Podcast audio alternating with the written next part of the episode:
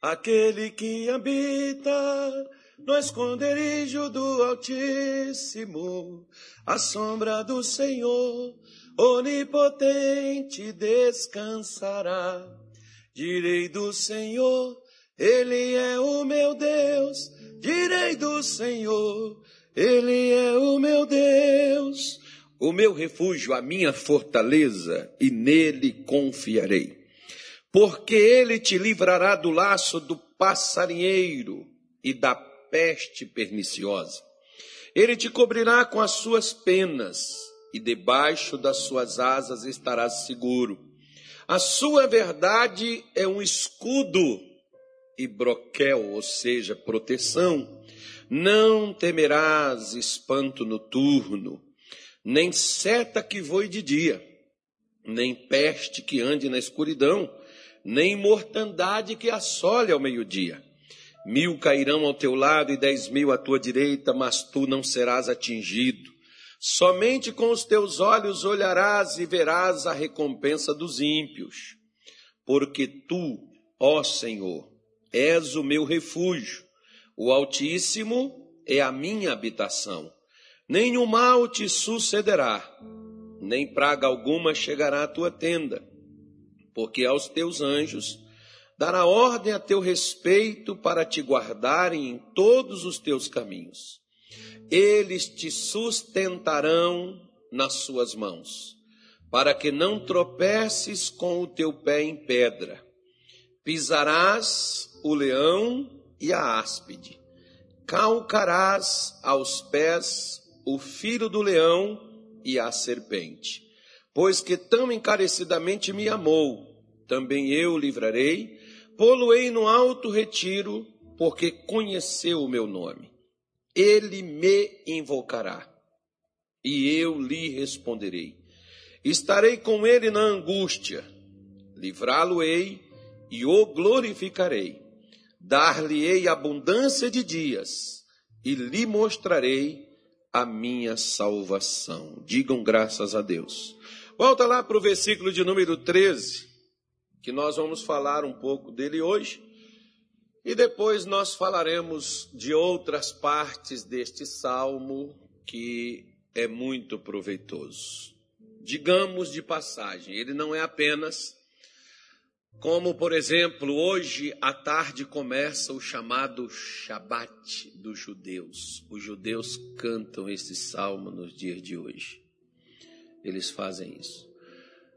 As pessoas, esses esse salmos, geralmente, todos eles eram, eles eram músicas.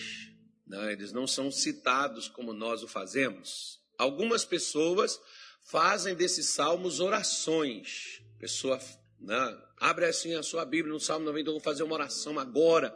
No Salmo 91, aí a pessoa recita esse salmo como uma oração.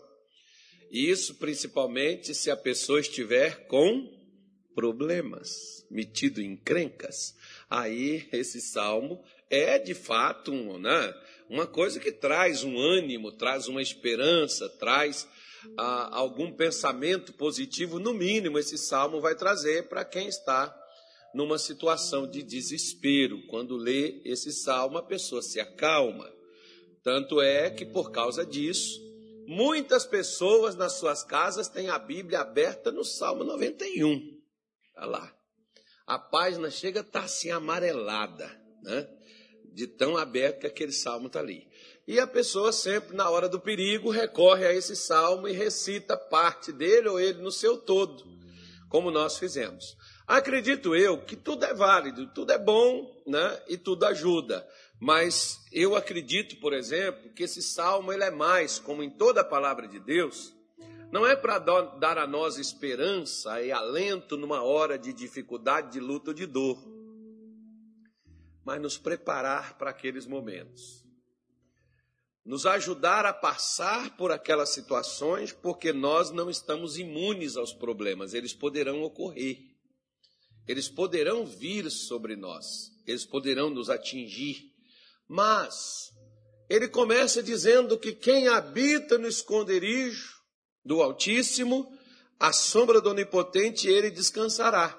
E essa pessoa que habita no esconderijo do Altíssimo, ela poderá dizer, ela poderá declarar sobre Deus, que Deus é para ela um refúgio, uma fortaleza, e essa pessoa confia nele para passar por aquilo que ela tiver que enfrentar. Como aí ele fala e discorre os problemas. Como ele fala, por exemplo, do laço do passarinheiro, da peste perniciosa. Né? Essas coisas que podem ocorrer, pestes perniciosas, são doenças onde você não consegue se livrar delas humanamente falando.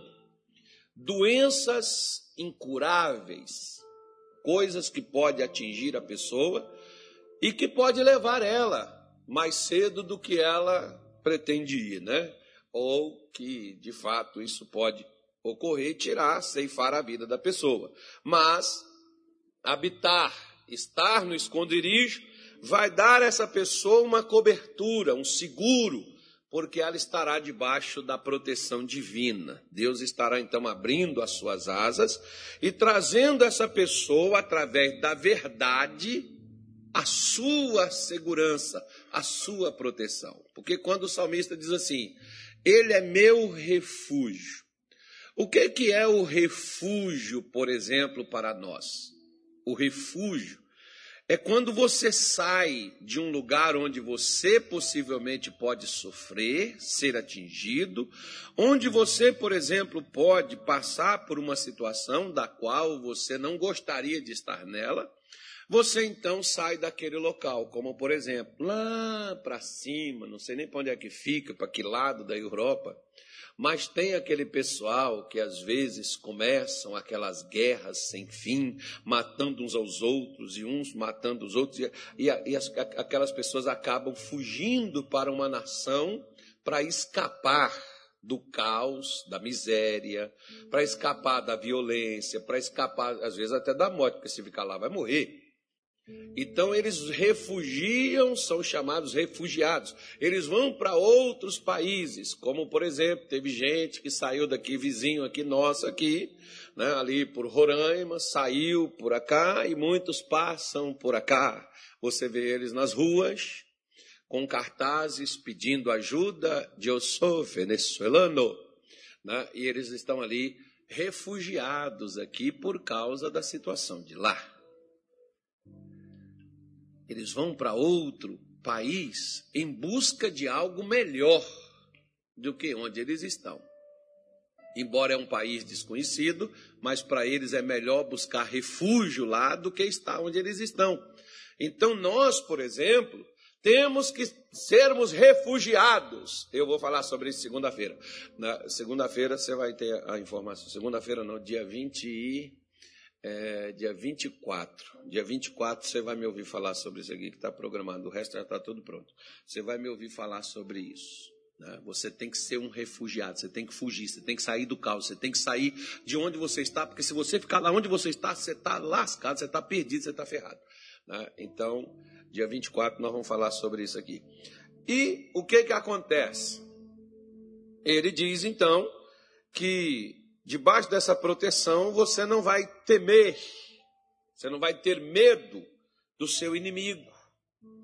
O seu inimigo que age na noite, que age ao meio-dia, que age na escuridão, você não vai ter medo dele. Você não vai ficar amedrontado. Você não vai ficar paralisado, que eu chamo o veneno da serpente, que é o medo, que muitas vezes muitas pessoas estão nele. Aí ele diz: mil vão cair ao teu lado, dez mil à tua direita, você com seus olhos vai olhar e vai ver a recompensa dos ímpios. E aí, lá no versículo 13, que é onde eu te falei, que quem está nesse, cumprindo todo esse cronograma aí do começo, essa pessoa pisará o leão e a áspide, calcarás os seus pés, o filho do leão e a serpente. Isso aqui são símbolos, assim como também lá no capítulo 2, 3 de Gênesis, fala sobre a serpente. E lá no livro do Apocalipse, João mostra quem é a serpente. a antiga serpente que é o diabo e Satanás. Lá no livro de Gênesis, ele é falado e é visto, como até algumas pessoas gostam de falar sobre isso, né? porque ele vai crescendo. Porque lá, lá, na, lá em Gênesis ele aparece como serpente, mas lá em Apocalipse ele já se tornou um dragão, né? aumentou o tamanho, né? já apareceu de uma forma maior. Mas é tudo isso de, um, de uma maneira simbólica, uma comparação que é feita para mostrar a mesma coisa, né, dando a nós um sentido espiritual no que nós estamos lendo.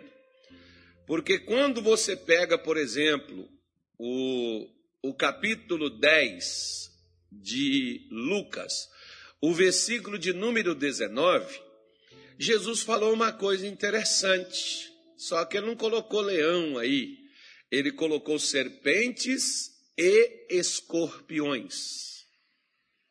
Mas ele está mostrando um significado de uma hierarquia espiritual, porque assim como o reino de Deus ele é, é ele é como que eu posso te dizer isso? É, meu Deus, organizado. Assim também o reino das trevas também é. Tem hierarquia no reino de Deus? Tem. Tem também hierarquia no reino das trevas. Então Jesus está mostrando é justamente nessa condição. Qual o maior estrago que um escorpião? Um escorpião é venenoso, pode matar, pode picar alguém, pode prejudicar uma pessoa, pode envenenar ela? Sim, pode ser que não mate, mas envenena. Uma cobra, por exemplo, uma serpente, ela tem um poder maior do que o veneno do escorpião, ou seja, ela pode tirar a vida. Assim são, tem aqueles demônios que às vezes eles não matam, mas eles te prendem. Lembra do demônio naquela mulher de Lucas 13? Ele não matou ela, mas ela ficou 19 anos sem poder endireitar. E Jesus falou que era um espírito de enfermidade. Às vezes tem doenças, por exemplo, como a chamada DIA, que é a mulher do DIA, como falou o irmão, brincadeira, tá, irmão? Ela não é mulher de ninguém, não. Mas teve um irmão lá em Belém que chegou comigo e disse assim: Pastor Carlos, eu quero que o senhor faça uma oração por mim e expulse a mulher do diabo da minha vida. Eu fiquei pensando comigo assim na hora. Eu não estava com a minha cabeça boa para ficar pensando nessas coisas mirabolantes. Eu falei, irmão, quem é a mulher do diabo? Ele falou, a diabetes.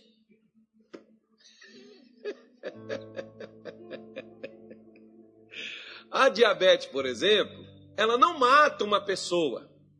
Ela não mata, não. Mas ela vai mexer em órgãos do corpo de uma pessoa que leva à morte, como ela prejudica os rins. Com a falha dos rins, vai falhar o coração. Com a falha do coração, lascou tudo. A pessoa pode ter um infarto, pode ter qualquer uma outra coisa, pode vir a óbito, mas não foi a diabetes que matou.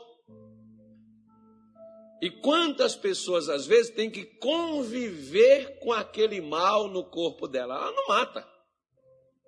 Mas ela está ali prendendo a pessoa, que não pode tomar um sorvete, não pode comer um bolo, não pode comer um doce. Deus o livre, guarda, não pode nem ver o cheiro. Né? Principalmente aqueles que a, a, diabetes é proveniente da alimentação, né? da comida, porque tem outros que é outras coisas. Não sei nem qual é o tipo de diabetes que faz isso. Não é minha, não é minha praia, não é meu ramo. Mas o que, que acontece? Ela não mata, mas ela deixa a pessoa presa. Ela limita a pessoa. Assim tem doenças, por exemplo, que não leva a pessoa a óbito, mas prende a pessoa. Porque às vezes, irmão, Satanás ele não quer só nos matar. Às vezes, ele tem o prazer de ver você ou qualquer filho de Deus sendo humilhado, pisado, ignorado, desprezado, rejeitado, até por pessoas da sua família, do seu sangue, por pessoas da sua crença, da sua fé, como nós temos hoje tantas pessoas dentro de igrejas feridas nos seus corações, porque foram maltratadas, foram rejeitadas, foram desprezadas, foram humilhadas, onde por onde elas passaram. Às vezes o interesse dele tanto não é nos matar imediatamente, mas causar o sofrimento, causar dor, causar em você, causar em qualquer pessoa o desespero, o medo, a falta de esperança, né? a falta de ânimo, de entusiasmo com as coisas da vida, como às vezes, por exemplo, nós temos. Eu já conversei com. Eu, eu não vou arriscar muito, mas eu acho que já passou de milhares de pessoas que já veio comigo e que disse assim: Pastor, eu sofro muito nessa área da minha vida. Que área que é? A área sentimental. Por quê? Porque um dia você teve uma pessoa que diz que te amava, mas que te feriu, que te machucou, que te causou sofrimento, que te causou dor, e você não quer nunca mais nem experimentar. Porque a forma que você conheceu o amor, para você não é amor, é dor.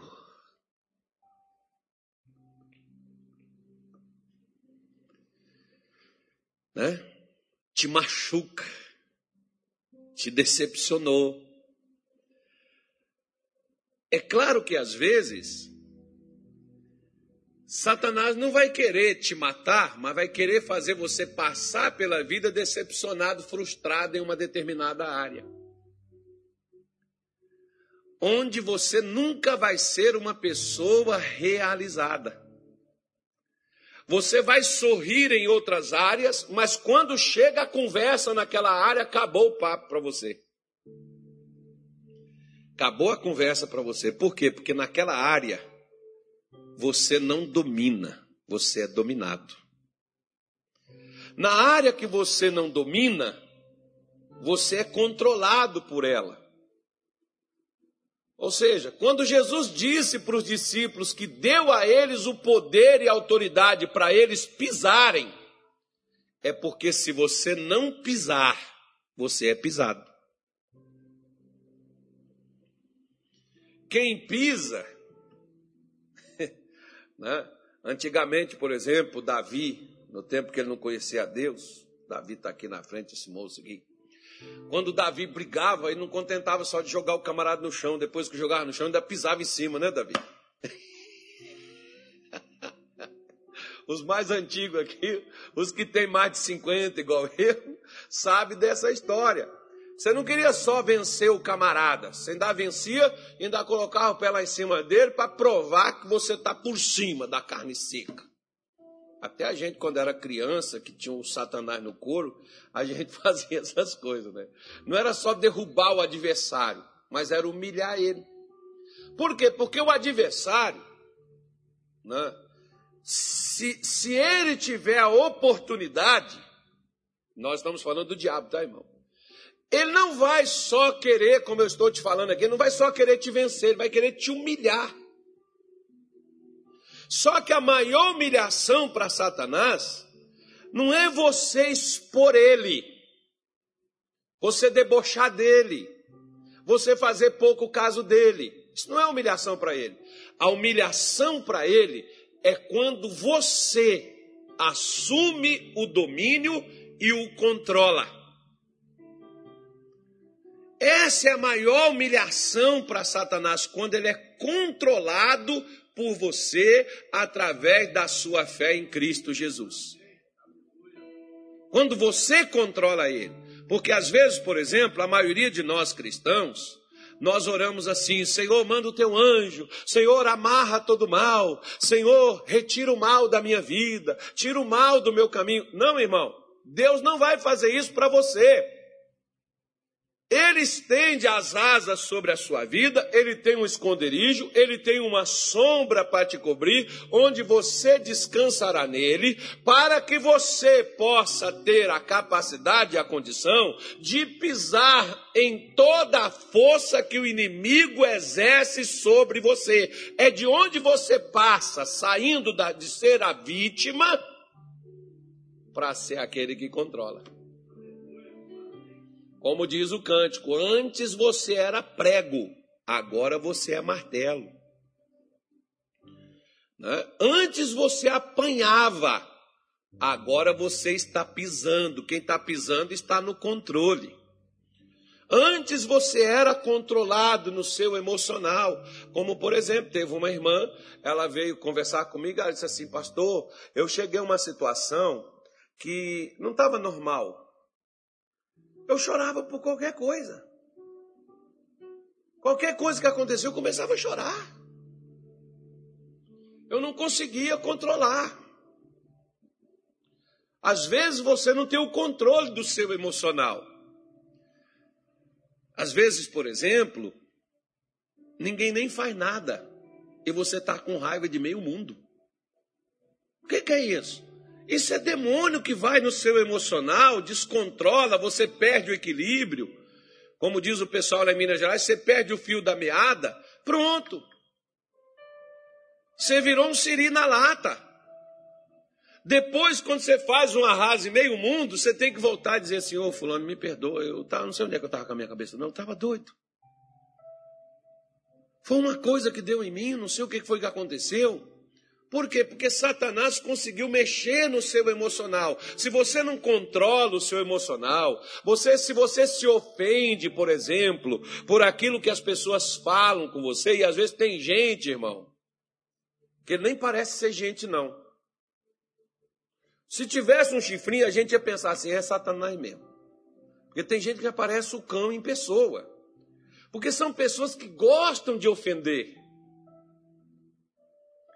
São pessoas que elas gostam de trazer à tona, elas gostam de humilhar os outros, elas menosprezam, elas desprezam por causa da cor, por causa do seu peso, por causa do seu nível social, é, é, elas te desprezam por causa da sua crença, por causa da sua fé. Tem gente que é assim. E o que é aquilo ali? Aquilo ali não é gente, porque Deus não fez ninguém para ser assim. O que é aquilo ali? Aquilo ali são demônios, que é para controlar o seu emocional, para fazer você agir com raiva, para fazer você agir com ódio, para fazer você se tornar agressivo, ou às vezes para fazer você agir de uma forma onde você tenha complexo de inferioridade onde você perca confiança no seu próprio talento, que você é talentoso, mas você não tem coragem de usar, porque disseram que você não sabe fazer nada.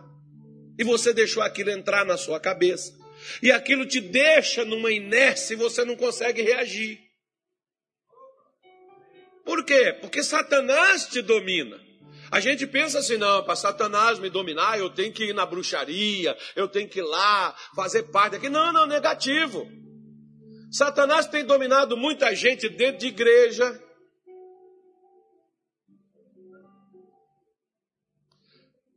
Ni altar. Através de quê? Através de sentimentos. Sentimentos. Quer ver?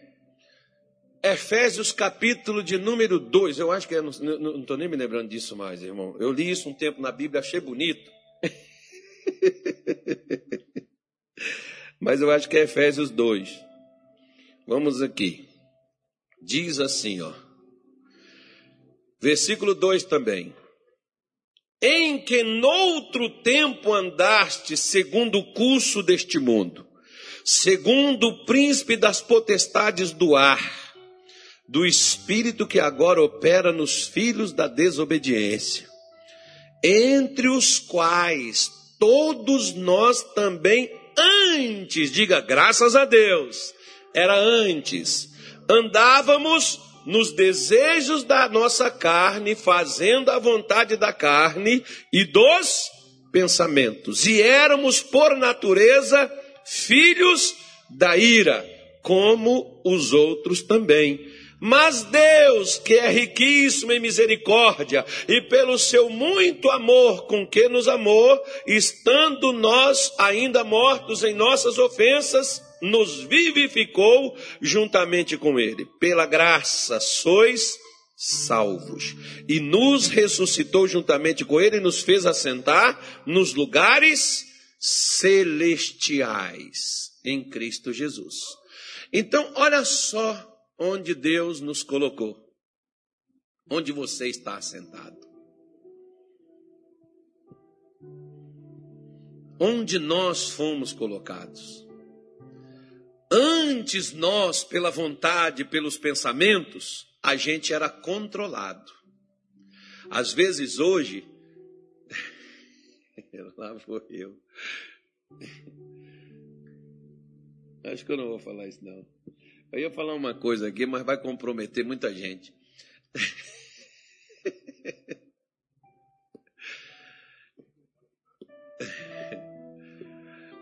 Deixa eu te falar uma coisa. Antigamente, presta atenção, escuta, olha para cá.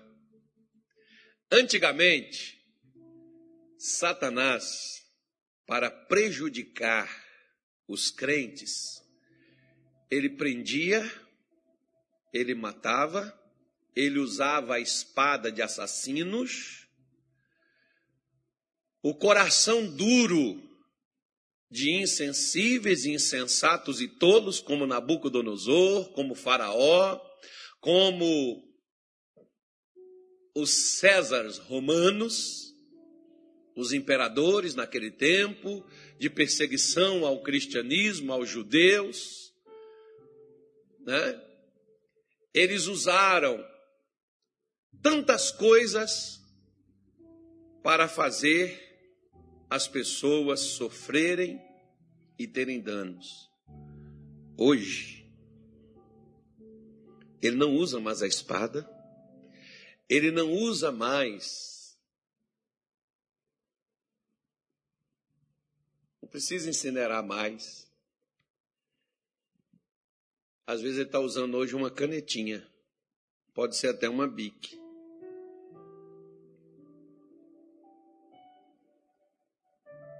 Para quê? Para fazer a mesma coisa que ele usava fazendo a espada. Leis que prejudicam, que destroem, que causam o mesmo estrago sem ele ter que desembainhar nada. Sem ele ter que colocar num campo de concentração. Não precisa mais. Não há mais necessidade. Você vê hoje, por exemplo, precisa de uma bomba nuclear para acabar com o mundo? Precisa não. Um negocinho desse aí que voou de um canto para o outro, olha quantas pessoas foi. Saindo de uma nação para outra, de uma nação para outra, de outra para outra. Não precisa. Não há necessidade. É só uma setazinha que voa. Uma setazinha. Você vê, por exemplo, ó, hoje, com o advento que a internet tem, a internet deu muita voz a tolos. Claro que ela também deu muita voz a sábios. Porque tem coisas belíssimas, boas na internet, de homens e mulheres de Deus que está espalhando isso pelo planeta. Só não vê quem não quer. Mas vamos fazer uma coisa. Ao mesmo tempo que hoje se soltar uma coisa lá em Paris, ela sai para o mundo todo na mesma hora. Se ela presta, amém. Se ela não presta, ela está no mundo inteiro. Ela espalhou do mesmo jeito. Então Satanás sabe disso. E ele trabalha utilizando isso. Mas graças a Deus que é riquíssimo em misericórdia, que nos fez um esconderijo e nos dá a sua sombra, espalhando as suas asas para nós estarmos seguros, e que dá ordem aos seus anjos para nos guardar, e que mil cai do nosso lado e dez mil à nossa direita, ele nos deu poder para nós pisarmos nesse inimigo. Ou você pisa, ou você será pisado. Não tem outra escolha. Você não pode ficar assim, não, eu não vou participar dessa violência. Não, eu não vou mexer com isso, eu estou isento. Não. Não tem como você estar isento. Ou você assume e se posiciona e vai para o esconderijo e entra debaixo das asas do Todo-Poderoso para que ele te seja a sua força, para você poder ter o controle do inimigo, ou o inimigo controla você. E ele, para controlar você ou controlar qualquer pessoa, ele só precisa dos pensamentos. Ele não precisa de mais nada. Se ele colocar uma coisa errada no seu pensamento, Kenneth Reagan, por exemplo, tem um livro chamado Pensando Certo, Pensando Errado. Pensamento certo, pensamento errado. É o nome do livro. Se você tiver oportunidade, eu recomendo que você leia. No Shopping do Povo tem. Aqui na secretaria acho que não tem não, mas no Shopping do Povo tem nas melhores livrarias evangélicas você encontra. Eu recomendo o Shopping do Povo, que é do, do nosso trabalho, do nosso ministério. Compre lá, você vai estar ajudando e adquirindo uma coisa que preste. Porque o pensamento errado que Satanás coloca na minha vida ou na sua, esse pensamento, ele não precisa. Tem gente que pensa que está enfeitiçado. Não é feitiço o seu problema. Não é inveja. Meu irmão, não tem problema nenhum as pessoas invejarem você. Lá, pelo menos no que diz a nossa Bíblia, as pessoas tinham inveja de Isaac. Sabe o que aconteceu com a inveja que elas tinham de Isaac? Os crentes desse século, eu vejo até alguns irmãos, alguns pregadores dizendo aí, olha, o que a inveja causa, o que a inveja faz. Irmão, a inveja só causa problema em quem a tem. Por quê? Porque a inveja dos filisteus que eles tinham de Isaac, fez Isaac colher cem vezes mais cada semente que ele plantou. Isso foi o mal que a inveja causou nele tornou ele poderoso, a inveja dos filisteus. Porque o problema, a inveja só me faz mal se ela estiver em mim. Mas se é de você, inveja de mim, ai pastor, que eu sinto que lá no meu trabalho, pastor, eu sinto que lá na minha, na minha vizinhança, os meus vizinhos, tudo tem inveja de mim, que eles não tem uma casa igual a minha. Ah, para com esse negócio. Seu problema não é inveja dos outros. Seu problema é um pensamento que Satanás colocou na sua mente e você deixa ele controlar você. E ele não precisa soltar cachorro na sua vida, ele não precisa fazer trabalho contra você, porque ele já está trabalhando dentro do seu pensamento, te colocando complexo de inferioridade, te colocando desânimo, te colocando o desejo de tirar a sua própria vida, acabar com sua vida, parar, desistir de viver. É só isso que ele faz, irmão. Ele não vai colocar pensamentos de alegria, de entusiasmo, de determinação, de ânimo, de força, não. Ele vai colocar pensamentos medíocres, porque tem gente que até para pensar ela é medíocre. Porque ela só pensa naquilo que não presta. Porque ela olha para si e ela não se sente capaz. Quantas pessoas, ah, eu nasci, eu vim esse mundo para sofrer. Já ouvi tanto essa frase. Acho que eu, um dia que eu nasci não tinha nem sol. O dia que eu nasci, o urubu fez cocô na minha cabeça.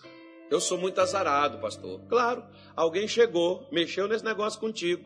Você acreditou nisso, você se tornou isso. Você aceitou o que disseram que você era. Quem implantou essa sementezinha do mal dentro de você? Satanás, a serpente, o leão, né? O leão que ruge, mas não é o leão, é o cão, é a antiga serpente, é o diabo, é Satanás. É ele que está prendendo, segurando, impedindo você até de fazer. alguma coisa na sua vida porque você não se sente capaz. Quantas pessoas inteligentes. Se eu tivesse a inteligência dela, eu tinha virado gente já.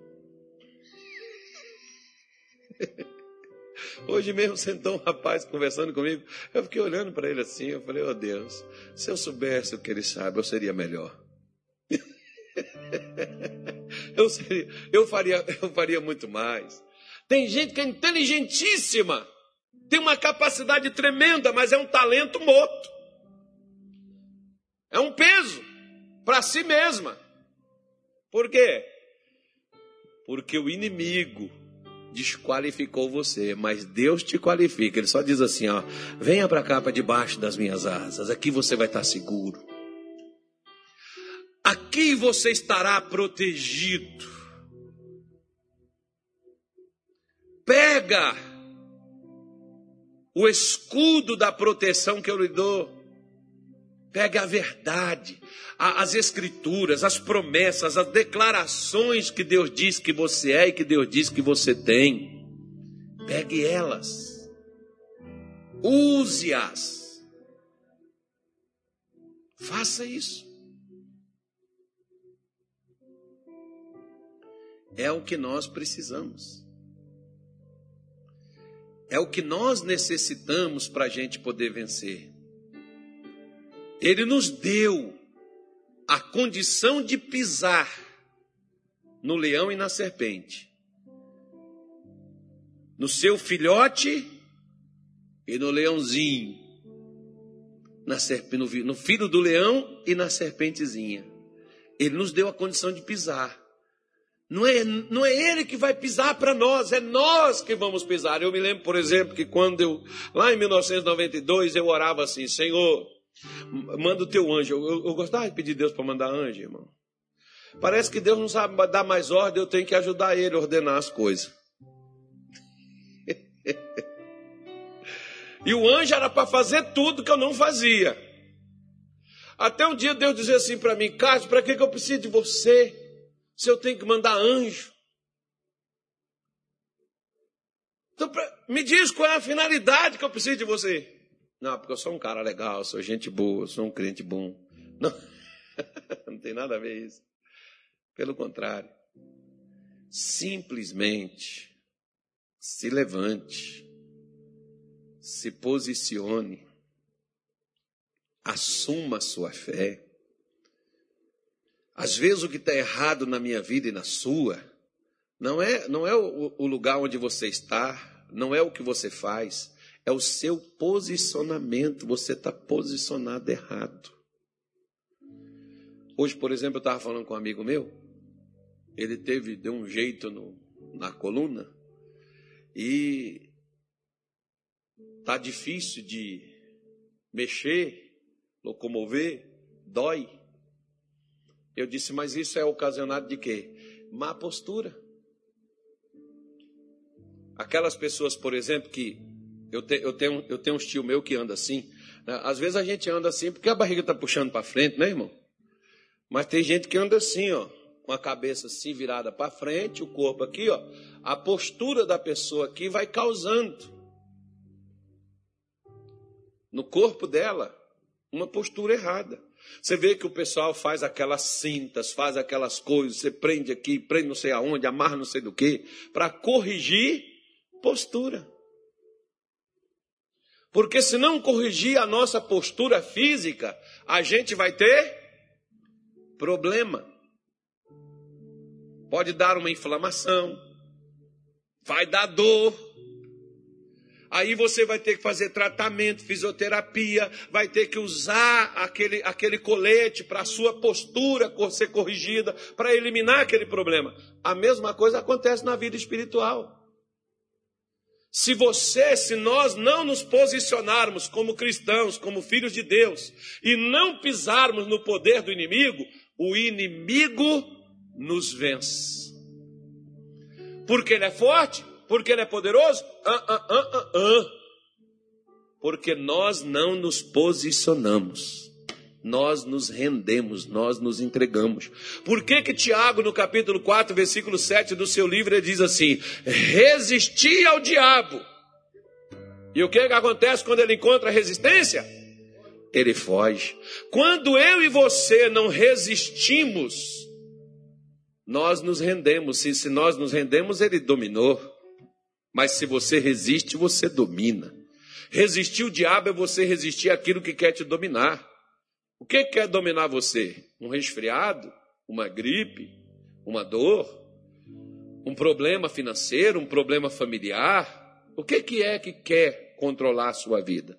Os seus pensamentos que são controlados por coisas negativas? É isso que está te vencendo? Então você tem que resistir isso. Você tem que se posicionar contra isso. Você é um filho de Deus, você não pode aceitar ser assim.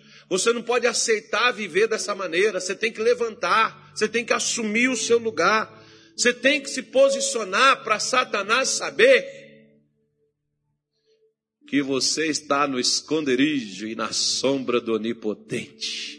Ele sabe quem habita lá e ele sabe que quem habita lá é habilitado para pisar nele e ele tem que submeter a estas pessoas. O diabo sabe quem está debaixo das asas do Altíssimo. Ele sabe. Por que, que ele sabe? porque essas pessoas controlam ele. Com Jesus ele diz: Em meu nome expulsarão demônios. No nome dele, você se posiciona e põe os demônios para fora do que é seu, para fora da sua vida. Faça isso e Deus vai ser contigo.